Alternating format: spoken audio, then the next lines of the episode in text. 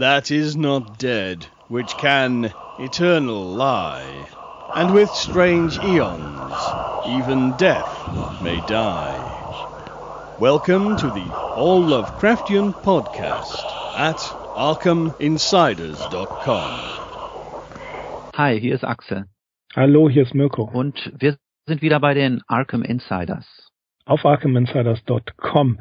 Wir befinden uns noch im Jahr 1923. Gerade erst hatte Lovecraft begonnen, sich stärker mit der Weird Fiction seiner Zeit zu beschäftigen und im Amateurjournalismus etwas kürzer zu treten. Lovecraft hatte 1922 erst Clark Ashton Smith kennengelernt, stand weiterhin unter dem Einfluss Edgar Allan Poes seit der Kindheit und seit 1919 auch unter dem Einfluss Lord Dunsany's. 1923 aber, ja, da kommt jemand Neues hinzu, der in jedem Fall einen etwas intensiveren Blick aufs Leben und Werk wert ist, Axel. Richtig, wir werden uns heute über Arthur Macon unterhalten, den walisischen Dichter und Großmeister der Weird Fiction. So viele gibt es wahrscheinlich in diesem Landstrich auch nicht weiter, die da erwähnenswert wären. Ja, wie S.D. Joshi sagte, es ist eher verwunderlich, dass es so lange gedauert hat, bis Lovecraft auf Macon gestoßen ist, 1923. Aber mhm. diese Begegnung sollte natürlich nicht folgenlos bleiben. Der richtig gehende Einfluss macht sich allerdings dann erst ab 1926 in den Erzählungen Lovecrafts bemerkbar.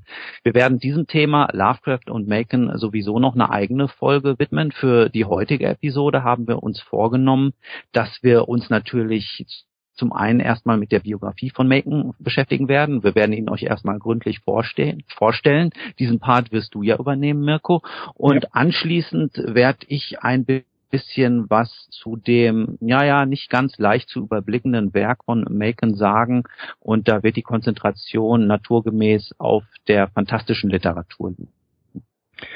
Ja, 1923 wird Lovecraft durch seinen Freund Frank Belknap Long auf diesen weiteren Autoren aufmerksam gemacht, dessen Lektüre ihn begeistert und beeinflusst, wie wir ja schon gesagt haben.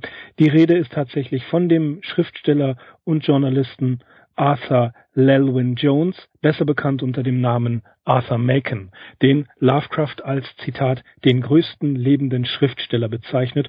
Obwohl sich Lovecraft und Macon in einigen Punkten völlig unterscheiden, so war zum Beispiel Macon ein anglo-katholischer Mystiker, der dem wissenschaftlichen Fortschritt äußerst kritisch gegenüberstand. Lovecraft, wie wir wissen, sieht das ja ganz anders.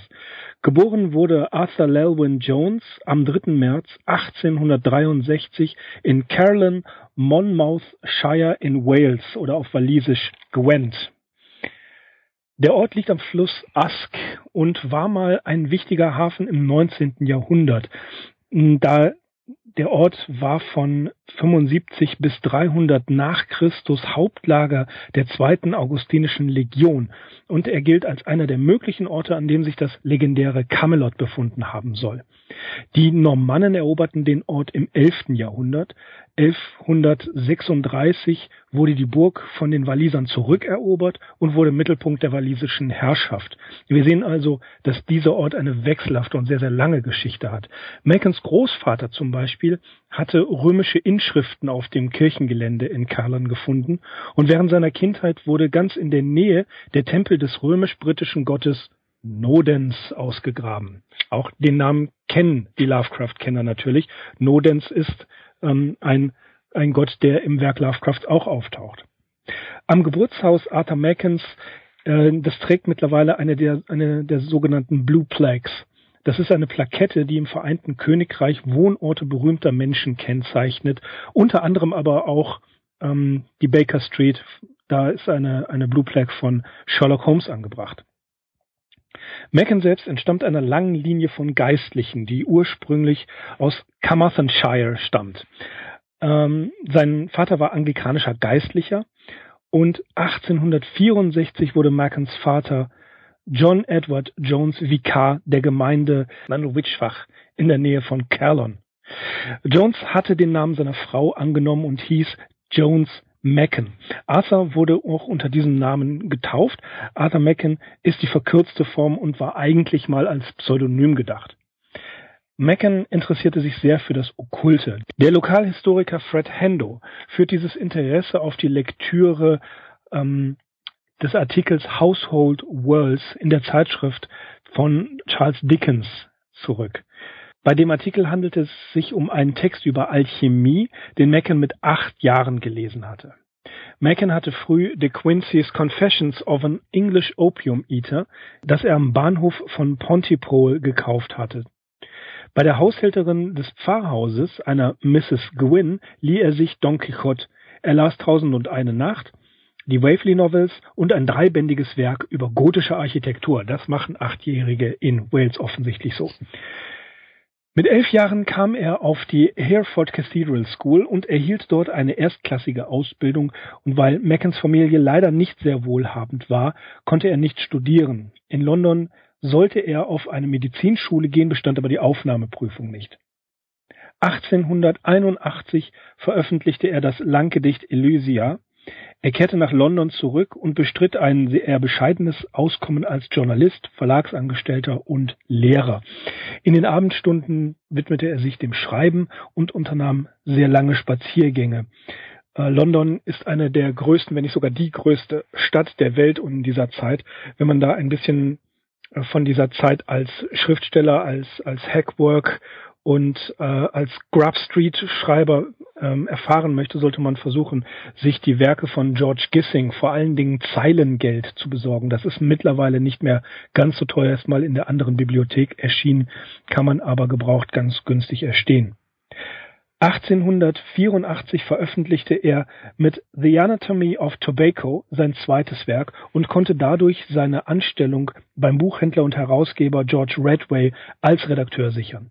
Er übersetzte ebenfalls einige Werke aus dem Französischen, unter anderem Marguerite de Navarre und auch die Memoiren von Casanova. Sein Stil, den er in den Übersetzungen angewendet hatte, war tatsächlich auch lange Jahre Standard. 1887 verstarb sein Vater. Arthur heiratete, 24 Jahre alt, Emilia Amy Hogg, eine Musiklehrerin, die recht fortschrittlich war und eine Schwäche für das Theater hatte und Freundschaften in Londons literarischen Kreisen und der Bohemie unterhielt. Sie stellte Arthur auch dem Schriftsteller und Okkultisten A. E. White vor.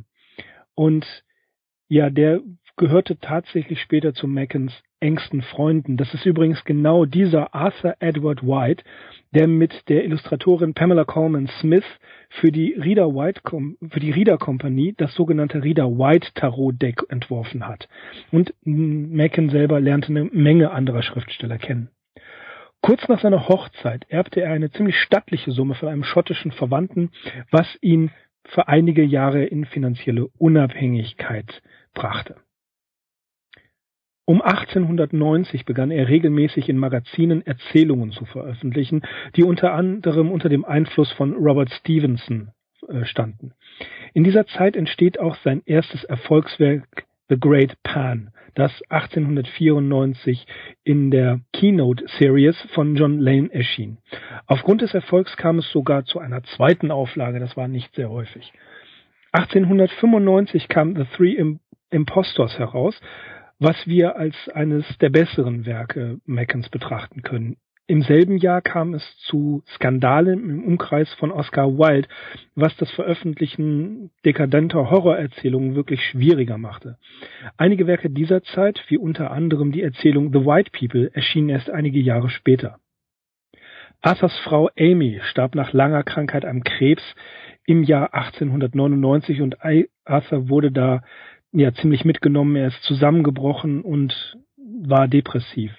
Durch die Freundschaft zu Arthur Edward White kam er einigermaßen über den Verlust hinweg. Also er hat ihm da wirklich sehr geholfen und White führte ihn dann auch in die okkulte Gesellschaft des Hermetic Order of the Golden Dawn ein, für die er sich allerdings nur sehr oberflächlich interessierte und in den Strukturen nicht besonders tief eindrang. 1901 dann änderte Macon sein Leben. Auch um sich von dem weiter vom Tod seiner geliebten Amy abzulenken, erschloss sich nämlich Frank Bensons fahrender Schauspieltruppe an und zog mit ihnen durch das ganze Land. Er wurde wieder glücklich, nachdem er 1903 Dorothy Purefoy Huddleston geheiratet hatte. Die beiden führten das Leben von Bohemians und äh, unterhielten literarische Gesellschaften. Im Jahr zuvor erschien mit dem Werk Hieroglyphics Arthur Macons Literaturtheorie. Er schrieb unter anderem, dass Literatur eine Form der Ekstase vermitteln muss. Und wie so oft passt dieser theoretische Ansatz vor allen Dingen auf das eigene Werk, so wie das Werk von ihm bevorzugter Autoren. Seine literarische Karriere bekam einen neuen Schub, als er 1906 The House of Souls herausbrachte, eine Sammlung mit seinen wichtigsten Erzählungen, erschienen bei Grant Richards mit Illustrationen von tatsächlich Sidney Symes, den wir, von dem wir ja auch schon gehört haben. Er beschäftigte sich mit dem Paganismus, dem Keltentum und der iroschottischen oder auch keltischen Kirche. In diesem Zusammenhang führte er die Legenden um König Arthurs auf eben diese iroschottische Kirche zurück. Bis ungefähr 1910 betätigte er sich als Journalist und war mit verschiedenen Schauspielgruppen unterwegs. Langsam wurde allerdings das Geld knapp, das Erbe war aufgebraucht und er musste sich nach einem Brotberuf umsehen. Er wurde Vollzeitjournalist bei Alfred Hemsworth Evening Post. Im Februar 1902 kam sein Sohn Hilary zur Welt und 1917 seine Tochter Janet. Zwischendurch veröffentlichte er viele Erzählungen, unter anderem auch The Bowman, über die wir bestimmt gleich noch was hören werden. Obwohl er die Arbeit als Journalist nicht besonders mochte, blieb er dabei und konnte sich sogar ein Häuschen mit Garten im Stadtteil St. John's Wood leisten. Und von nun an wurden da regelmäßige literarische Treffen und Gesellschaften abgehalten. Und obwohl es ihm in finanzielle Schwierigkeiten stürzte, kam ihm sein Ausstieg aus der Evening Post 1921 doch eher als Befreiung vor. Als Essayist wurde er auch immer wieder von verschiedenen Zeitungen gebucht. Ab dem Jahr 1922 veröffentlichte er regelmäßig. Er schrieb eine Autobiografie, Far Off Things, und es gab Neuauflagen seiner Werke. Er konnte ebenfalls in Amerika ein neues Publikum gewinnen. 1923 gab es auch eine Neuauflage seiner Erzählungen, die sogar Carlin Edition nach seinem Geburtsort genannt wurde. Er gab sogar eine Sammlung schlechter Kritiken über seine eigenen Werke aus, die er selbst dann auch ein bisschen kommentiert hatte, unter dem Titel Precious Balms. Doch in den Jahren Ab 1925 begann sein Stern allmählich zu sinken. Er schrieb weiter Essays und Artikel, veröffentlichte frühe Erzählungen und Vorworte für seine und andere Werke, aber er schrieb nur noch sehr wenig neue Erzählungen. 1927 wurde er Lektor für den Verlag Ernest Benn, was ihm immerhin ein regelmäßiges Einkommen bescherte. 1929 zog die Familie von London aufs Land nach Amersham, Buckinghamshire. Er bekam eine kleine staatliche Rente und finanziell wurde das Auskommen wirklich schwierig. Allerdings zu seinem 80. Geburtstag wurde ihm das war 1943, eine finanzielle Unterstützung durch eine Gruppe von Literaten und Schriftstellern zuteil, so dass er in relativ stabilen finanziellen Verhältnissen leben konnte. Und zu dieser Gruppe, und das zeigt die Wertschätzung Arthur Mackens für die, ja, man kann sagen, Highbrow-Literaten, und zu dieser Gruppe gehörten unter anderem T.S. Eliot, Bernard Shaw, Walter Delamar, John Mansfield und Algernon Blackwood. Arthur Macken starb 1947 kurz nach seiner Frau. So viel zur Biografie Arthur Mackens. Ja, wie wir gehört haben, also regelrechte Reichtümer konnte er mit seiner Tätigkeit als Schriftsteller auch nicht anhäufen. Ja, das Nein. scheint diesem Berufsstand teilweise zu eigen zu sein, beziehungsweise ist ja auch eine Erscheinung, die wir immer wieder bei den Leuten treffen, mit denen wir uns hier beschäftigen. Ja, um nochmal den Hinweis zu bringen, ähm, Arthur, ähm, nein, George Gissing, der in, mittlerweile in England sehr berühmte, sehr wichtige Schriftsteller, hat wirklich massenweise geschrieben und konnte davon nur ein sehr, sehr bescheidenes Auskommen bestreiten. Und das von Lovecraft so geschätzte Werk The Private Papers of Henry Rycroft, das Gissing geschrieben hat, ist Gissings eigenes Ideal von einer idealen Welt. Ein kleines Cottage, es kommt eine unauffällige Haushälterin, die ihm was kocht, ansonsten kann er den ganzen Tag träumen und mit seinen Büchern verbringen. Das war Lovecrafts Ideal und das ist das Ideal eines jeden Schriftstellers, der für Zeilengeld geschrieben hat in dieser Zeit. Ja, das trifft natürlich auch auf Arthur Macon zu, der mhm. natürlich irgendwo auch ein Träumer, ein Romantiker gewesen ist und wir finden gerade diese Eigenschaften auch immer wieder in seinem Personal wieder, wie er die Leute so zeichnet, wie er sie darstellt. Also das sind äh, Merkmale, ja, die ziehen sich eigentlich unübersehbar durch sein Werk. Kommen wir doch einfach jetzt auch mal so ein bisschen zu seinem Werk. Hm, wenn man anfangen möchte, jetzt äh, in das Thema Arthur Macon einzusteigen. Mirko, du hast das schon erwähnt. Und auch die Wikipedia listet die englische Werkausgabe in insgesamt neun Bänden auf, die ab dem Jahr 1923 erschienen ist. Das war diese Callion Edition of the Works of Arthur Macon bei Kerman Books in Oxford erschienen ab 1923 und dann in den folgenden Jahren. Das ist, soweit ich das gesehen habe, bis heute eigentlich immer noch die umfangreichste. Ich weiß nicht, ob sie komplett vollständig ist, äh, Werkausgabe die es zu machen gibt im Englischen. Wer überhaupt Englisch liest und vielleicht eine Nummer kleiner einsteigen möchte, dem sei empfohlen The White People and Other Weird Stories. Das ist als Penguin Classics erschienen und wurde von S.D. Joshi herausgegeben und mit einer Einführung versehen. Das Vorwort, das stammt von niemand geringerem als dem Regisseur Guillermo del Toro. Inwieweit letzterer Macon Referenzen in seinen Filmen untergebracht hat, kann, darüber kann ich nichts sagen. Wer allerdings den Film Pans Labyrinth kennt, erinnert sich vielleicht an die Alraune-Wurzel, die das Mädchen Ophelia unter ihrem Bett hegt und pflegt, sie in Milch badet und mit ihrem eigenen Blut ernährt. Und es gibt da eine ganz schöne Analogie äh, zu einer Geschichte von Macon, äh, die weißen Gestalten. Dort findet sich nämlich eine ähnliche Szene mit einer Wachs Puppe, die in Wein gebadet wird und die ähnlich wie die figürliche Alraunewurzel menschliche Eigenschaften aufweist, aufweist beziehungsweise ein verzauberter Mensch ist. Ja, sowohl Del Toro als auch Macon greifen hier offensichtlich auf einen heidnischen Aberglauben zurück. Ja, so viel zu diesem Thema Guillermo del Toro. Kommen wir mal auf die deutschen Ausgaben zu sprechen. Es ist bemerkenswert, dass der Pieper Verlag zwischen 1993 und 1994 eine Werkausgabe in sechs Bänden herausgebracht hat und damit für eine deutsche Leserschaft kann man sagen, das fantastische Hauptwerk Makens zufriedenstellend erschlossen hat.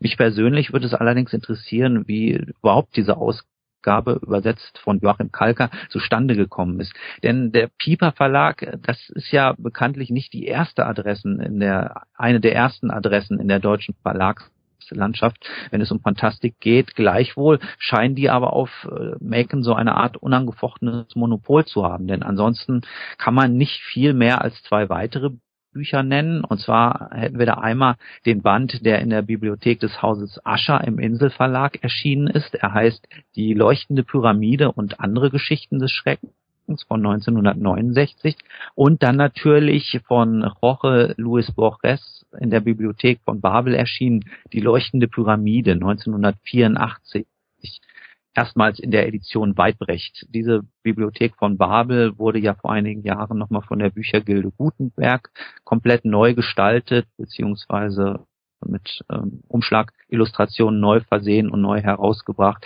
Also das ist auch eine sehr gute Referenz, diese beiden Bände zu haben. Jorge Luis Borges war war sowieso ein großer Fan von Macon. Er hat in mehreren seiner Essays, die auch gesammelt im Haffmanns, nee, bei Hansa vorliegen. Äh, da finden sich immer mal so kleinere Texte, die sogenannten Biogramme und da ist auch etwas über Macon drin zu lesen. Ab 2017 wird das Werk von Macon übrigens gemeinfrei sein und unter Umständen tut sich dann ja auch wieder etwas mehr in der deutschen Verlagslandschaft. Aber wie gesagt, diese sechs Pieper-Bücher liefern schon, liefern schon das Notwendigste. Ja, zur allgemeinen Bandbreite des Werkes kann man sagen, in kaum einem Text über Macon wird nicht darauf hingewiesen, dass die Qualität seines Werkes uneinheitlich ist. Dabei besteht dieses Werk eben längst nicht nur aus fantastischer Literatur, beziehungsweise wird nicht nur ausschließlich so gesehen. Ich habe hier zum Beispiel ein Buch vorliegen, Bloody Murder, From the Detective Story to the Crime Novel, A History. Da findet er also als Krimi-Verfasser Erwähnung. Konkret wird genannt der Episoden Roman The Three Imposters, der in der deutschen Piper-Ausgabe Botschafter des Bösen heißt. Auch wenn natürlich eingeräumt wird, dass das Buch etwas außerhalb des detektivischen Kanons steht. Aber, wie ich finde, im Endeffekt eine richtige Einschätzung, da Macon durchaus kriminalistische Spannung erzeugen kann und ja, ja, ist auch so ein kleiner Meister des Verwirrspiels. So kann man das sagen.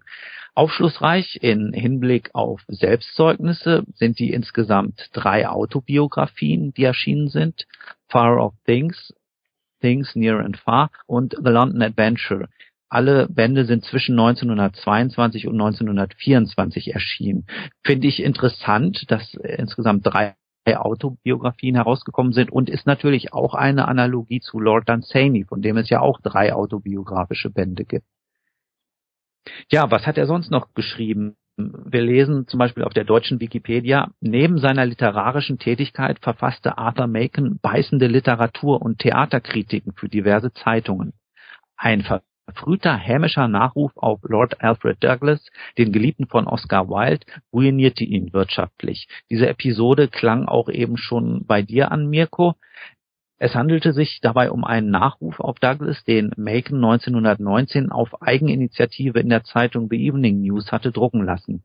Douglas allerdings war, wie wir gehört haben, alles andere als tot und natürlich auch nicht erfreut über diesen Artikel. Das Ende vom Lied war, dass Macon bei der Zeitung quittieren musste. Also mehr, mit diesem Alleingang hat er sich wirtschaftlich selbst ins Knie geschossen.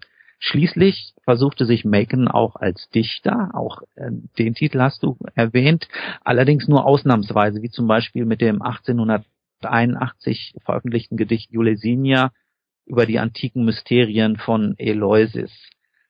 Als Übersetzer brachte er Texte französischer Autoren Autoren ins Englische. Du hast es gesagt, Mirko, das hatte teilweise so etwas von einem Standardwerk auch oder von einer Standardübersetzung. Eben François Rabelais oder die mittelalterliche Dichterin Marguerite von Navarre. Der Vollständigkeit halber sei auch noch eine kulturwissenschaftliche Abhandlung über Tabak erwähnt, The Anatomy of Tobacco von 1884. Wobei Vollständigkeit äh, kann hier nicht geboten werden. Wer sich für eine ja, ich würde schon sagen, komplette Bibliografie von Macon interessiert, der sollte auf jeden Fall die Webseite von Alan Goulet aufsuchen. Mit dem haben wir uns ja auch schon befasst, als es um Clark Ashton Smith ging. Der hat äh, eine gute Quellen- und Linksammlung zu Arthur Macon zusammengestellt. Ja, kommen wir mal so ein bisschen auf das fantastische Werk Macons zu sprechen, das uns ja hier, nehme ich an, am meisten interessiert. Es sei noch einmal ganz kurz dieses Krimi, Thriller und Terror-Genre äh, erwähnt. Ich zitiere da nochmal aus der deutschen Wikipedia. Macons Erzählung The Terror Fantasy 1917 lieferte möglicherweise die Idee zu Daphne du Mauriers Erzählung The Birds 1952 und 1963 von Alfred Hitchcock verfilmt. Hier geht es tatsächlich um massenhafte und tödliche Attacken durch unsere gefiederten Freunde beziehungsweise geht es überhaupt über einen Aufstand der Tiere, die der Menschheit den Krieg erklärt. Ja, das ist denn auch der erste Teil der erwähnten Pieper-Ausgabe. Furcht und Schrecken heißt der Band hier und insgesamt eigentlich auch eine Ausnahmeerscheinung verglichen mit Macons Weird Fiction, für die er dann so berühmt wurde und für die ihn ja auch Lovecraft so geliebt hat. Da kabbeln sich eigentlich zwei Erzählungen um die Ehre, hier den ersten Platz einnehmen zu dürfen. Und zwar sind das The Great God Pan von 1894 und The White People 1904 veröffentlicht. In beiden Geschichten geht es sehr vereinfacht auf einen Satz heruntergebrochen darum, dass moderne Menschen auf unheilvolle Weise mit heidnischen Mysterien, Kulten und Hexerei in Verbindung geraten. Natürlich spielt hier auch wieder stark die walisische Heimat des Autors mit hinein und insbesondere ihr keltisches und römisches Erbe. Dazu haben wir ja auch äh, in der Biografie schon einige Texte gehört. Also die römische Invasion von Wales begann um das Jahr 50 nach Christus und um das Jahr 80 kontrollierten die Römer eigentlich ja das Land zum größten Teil. Ich habe schon Macons Charaktere erwähnt, so ein bisschen sein Personal. Seine Hauptdarsteller lassen sich überwiegend dadurch charakterisieren, dass sie mal mehr, mal weniger starke Züge des Autors selbst tragen. Es sind Musikgänger, Bohemians, Träumer, Mystiker, hoffnungslose Romantiker und Künstlernaturen. Wie bei Lovecraft herrscht hier also per se eine ausgeprägte Empfindlichkeit für alles Übernatürliche, Zauberhafte und Okkulte vor. Macons Personal sucht die mystische Erfahrung beziehungsweise wird vom Mysterium heimgesucht. Dabei zeigt sich ja auch ein Hang zum Theoretisieren, etwa über die Natur des wahren Bösen oder der wahren Sünde, äh, wie zum Beispiel in der Erzählung Die weißen Gestalten, so dass Karl Jukierde in seinem Führer durch die klassische Weird Fiction zu dem Schluss kommt, manche Diskussionen wirken heute überholt und für den Leser ermüdend. Eine weitere Sache, die mir noch sehr gefällt und die bemerkenswert ist, ist, dass Macon den Typ des Spaziergängers pflegt. Wichtige Gedanken kommen beziehungsweise aufregende Erlebnisse widerfahren diesem auf ausgedehnten Wanderungen durch London und seine Vororte. Auch hier wieder, das ist ein Kennzeichen des Autors, der in Begleitung seiner Bulldogge Juggernaut, zu Deutsch Moloch, die Londoner Quartiere erkundete. Ja. Mit der Figur des okkulten Abenteurers und Detektivs aus Neigung, Mr. Dyson, hat Macon auch eine kontinuierliche Figur erschaffen, der wir in mehreren Geschichten begegnen. Pure Esoterik bietet der ebenfalls autobiografisch beeinflusste Roman Der Berg der Träume als The Garden of Avalonios erstmals 1904 veröffentlicht, in dem der in der Großstadt London gescheiterte Literat Lucien sich in seine walisische Heimat zurückflechtet und sich hier ganz seinen Gesichten und Visionen hingibt. Da Lucien dank einer geheimnisvollen Flüssigkeit in seine Traumwelt gelangt, verdient der Berg der Träumer auch als Drogenbuch Beachtung. Die Times beispielsweise stellt es neben Thomas de Quincey's Confessions of an English Opium Eater, was ja so ein Standardwerk dieser äh, Drogenliteratur ist, wenn ich es so nennen darf. Und was er früh gelesen hat. Genau, er kannte das Werk sowieso auch. Mhm. Auch von daher ist dieser Bezug gegeben, richtig. Ja, schließlich noch einige Takte zu den Schauplätzen, an denen Macons Geschichten spielen. Die lassen sich eigentlich in zwei Teile aufteilen. Es wurde ja schon deutlich, wir haben zum einen das viktorianische London und zum anderen ähm, ja eine von Naturmysterien beseelte und der Zivilisation entzogene Landschaft im Grünen, im wahrsten Sinne des Wortes. Also das spielt eben auch wieder auf diesen ja sehr grünen Charakter seiner walisischen Heimat an. Eine starke Macon-Referenz auf Seiten Lovecrafts finden wir bekanntlich in The Dunwich Horror, worauf wir dann noch im anschließenden Podcast näher eingehen werden. Gerade diese Geschichte ist, in, in, ist interessant in ähm, Bezug auf dieses Natursetting.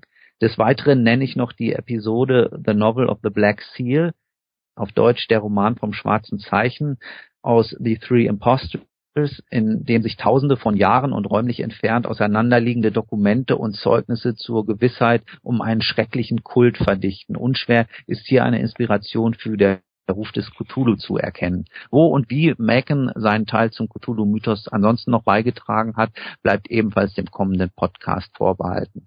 Ja, kommen wir noch kurz zu den Plätzen zurück. Entsprechend dieser Schauplätze kann Macon einerseits sehr spannend und handlungsorientiert schreiben und in dieser Hinsicht kommen Freunde des viktorianischen Englands voll auf ihre Kosten. Wer also Stevens Stevensons Jekyll and Hyde oder die Sherlock Holmes Geschichten liebt, ähm, wird auch an The Three Impostors oder The Great God Pan gefallen finden. Das geht ja so ein bisschen in die Richtung, was du auch über äh, Kissings Silent gesagt hat. Also das sind sehr atmosphärische Schilderungen ähm, des historischen Settings, des historischen Londons. Andererseits Andererseits neigt Mecken in seinen visionären Texten und Beschreibungen zum Abdriften in eine teilweise schwer nachvollziehbare mystische Verzückung. Verzückung. Ja, soweit im Großen und Ganzen zu einigen seiner wichtigsten Erzählungen. Wie gesagt, wir werden sie im Einzelnen dann nochmal im Vergleich mit Lovecraft abklopfen. Und hier werden wir natürlich besonders auf Lovecrafts Darstellung in Supernatural Horror in Literature eingehen, die Macon doch ganze zehn oder elf Seiten widmet und damit befasst er sich zumindest in diesem Essay ausführlicher mit ihm als zum Beispiel mit Lord Dunsany oder Blackfoot. Ja, Macon war ein großer An Einfluss auf Lovecraft und wie wir gehört haben, nicht nur auf Lovecraft, sondern auch, ähm, was ich wirklich überraschend fand, damals, als ich es gelesen habe, auf ähm, die Romanvorlage zu Hitchcocks Die Vögel. Ja, das stimmt. Mhm.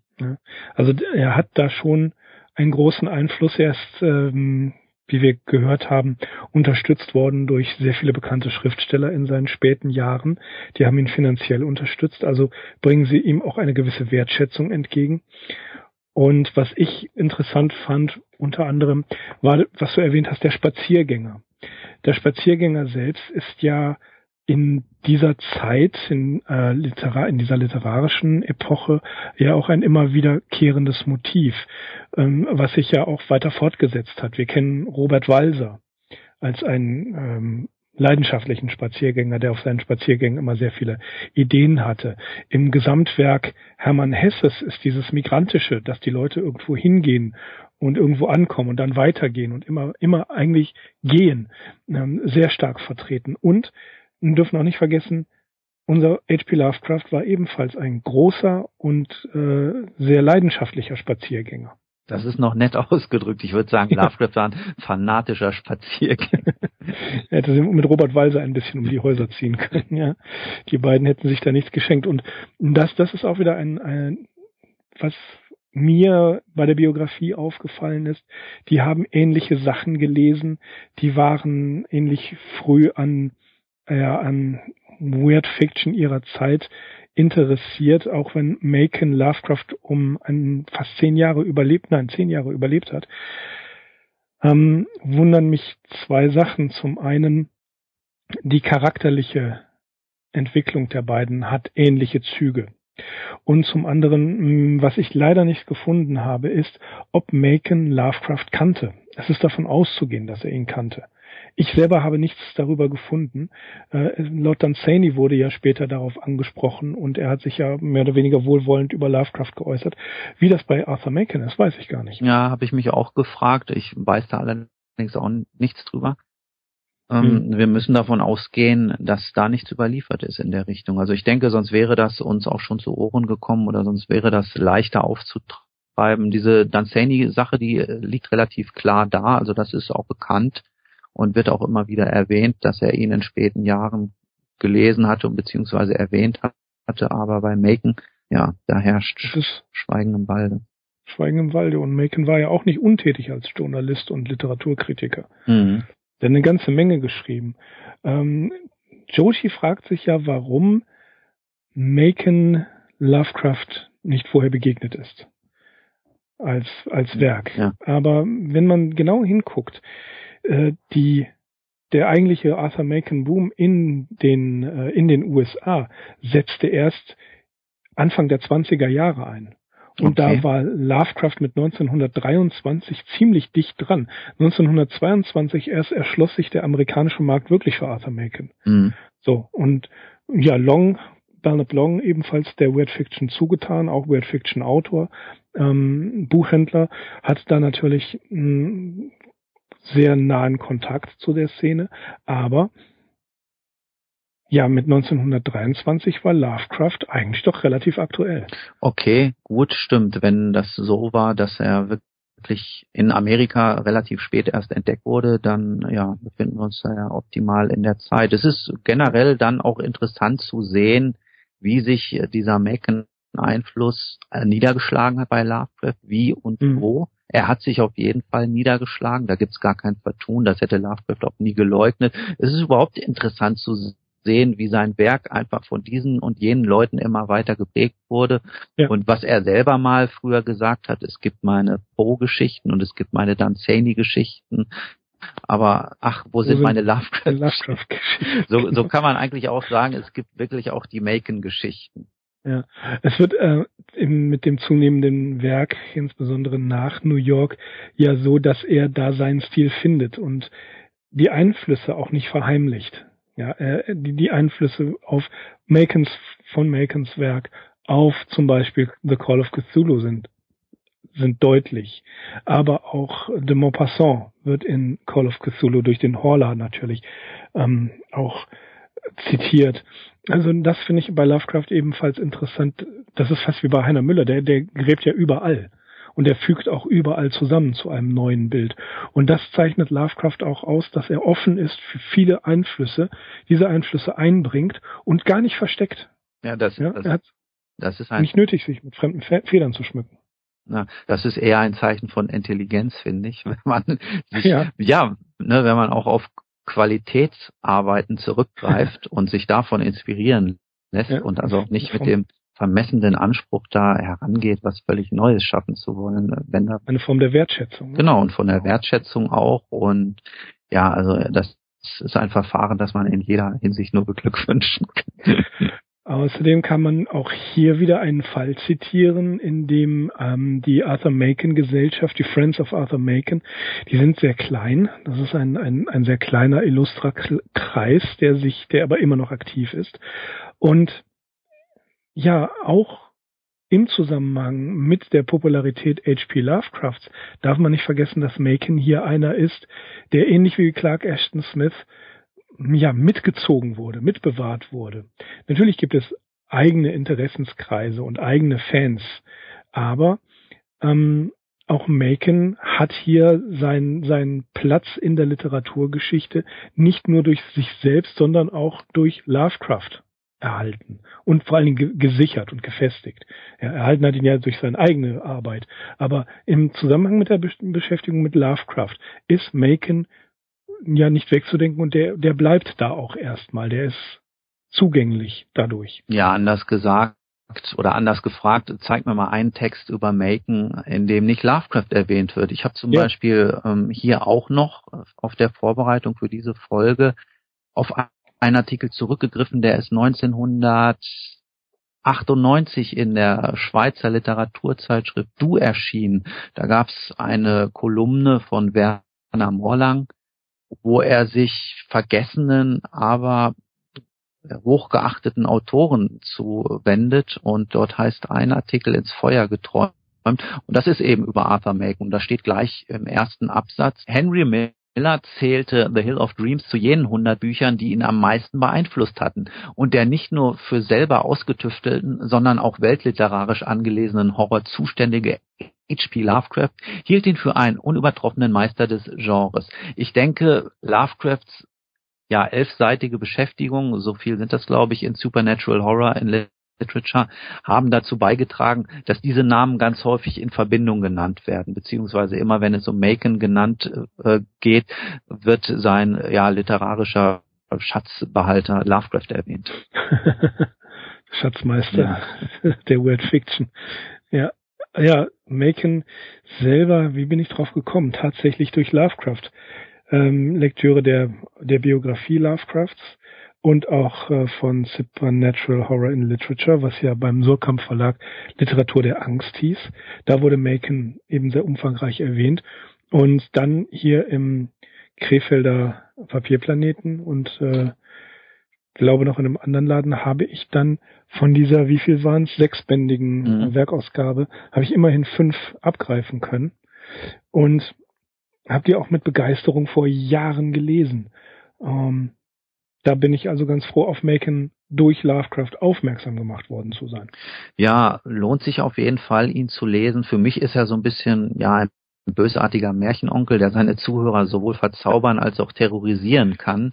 Ja, er wird ja als einer der Großen der Weird Fiction gesehen und genannt, aber dann kann man ihn eben auch wieder gar nicht mit Lovecraft, Blackwood, Clark Ashton Smith oder sonst wem vergleichen. Er hat also seine Mhm. ganz eigene Mischung, er ist sein eigener Meister und ja, diese Mischung aus viktorianischer Detective Fiction, Dekadenz der Welt der Mythen und Sagen kombiniert mit äh, einem echten Talent für Schrecken und Horror, die ist schon sehr einzigartig, finde ich. Ja. Also Arthur Macon, falls ihr den irgendwo findet, sofort zugreifen und nicht mehr hergeben. genau. Okay, das war das war's von uns. Teil 1 über Arthur Macon, die Arkham Insiders über Arthur Macon. Ähm, wir werden da wieder ansetzen. Wir haben noch einiges zu berichten. Und einstweilen verbleibe ich mit den allerfreundlichsten Grüßen und danke wieder fürs Zuhören. Ich bin Mirko. Ich bin Axel, auch von mir vielen Dank. Wir sind die Arkham Insiders. Auf arkhaminsiders.com. Gehabt euch wohl. Ciao. That is not dead, which can eternal lie. And with strange eons, even death may die. Welcome to the All Lovecraftian podcast at ArkhamInsiders.com.